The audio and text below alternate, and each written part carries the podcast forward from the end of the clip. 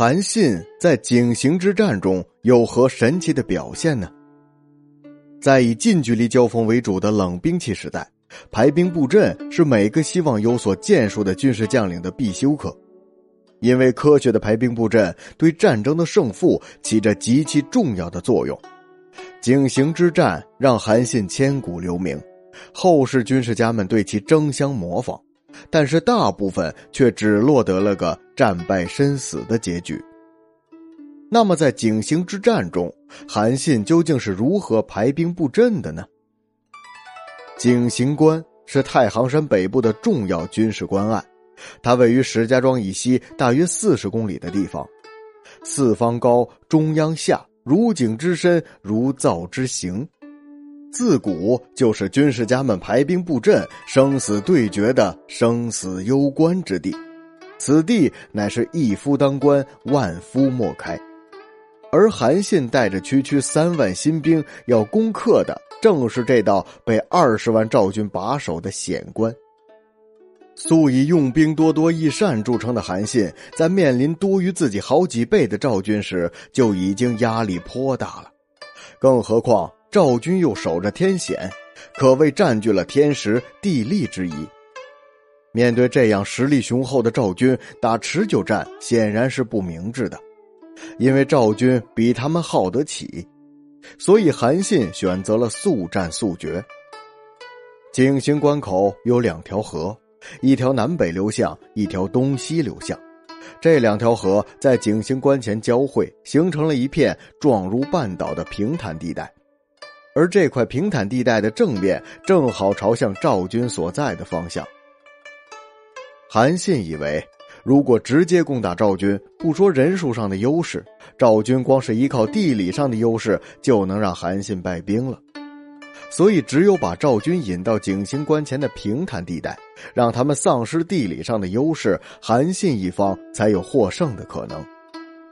而且，如果把赵军引到半岛地带决战，对韩信来说，还能消除来自侧翼和后方的威胁，是极为有利的。还有另外一个很重要的原因，也决定了决战地点必须选在半岛地带，那就是他所带领的那些没有作战经验、作战能力不强的新兵。他认为，指挥这些新兵就像是驱世人而战之。面对这些世人般的新兵，他当然不能不忧心忡忡。一旦开始作战，这些士兵的士气如何激发，军心如何安抚，这些都是非常棘手的问题。而且还有很关键的一点：如果留有退路，这些士兵会不会因为畏惧而选择逃跑呢？如果有人逃跑，韩信一方就必败无疑了。出于这些问题的考虑，韩信将决战的地点定在了半岛地带。为了诱敌下山，他先暴露了他主帅的身份。等赵军下山之后，他又佯装失败，一直后退，直到把敌人引入半岛地带。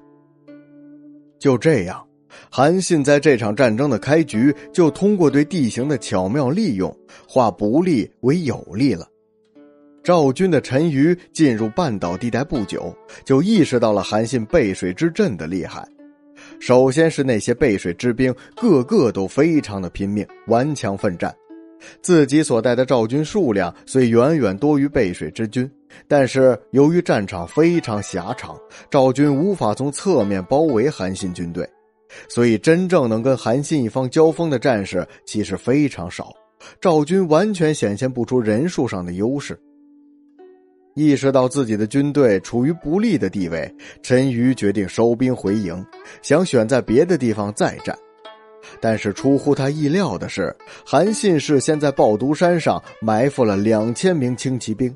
早在他带领赵军倾巢出动以后，这些轻骑兵就偷袭占领了赵军位于井陉关的大本营。陈馀眼见赵军大本营插遍了汉军军旗，一时无法判断汉军到底有多少人，也不知该如何应对。而他的士兵们见此时前方无法突破背水阵，后方的老巢又被占领，只觉得大势已去，纷纷四散奔逃。就这样，韩信取得了井陉之战的胜利。井陉之战充分展现了韩信的军事才能，也为他后来拿下赵国创造了非常好的条件。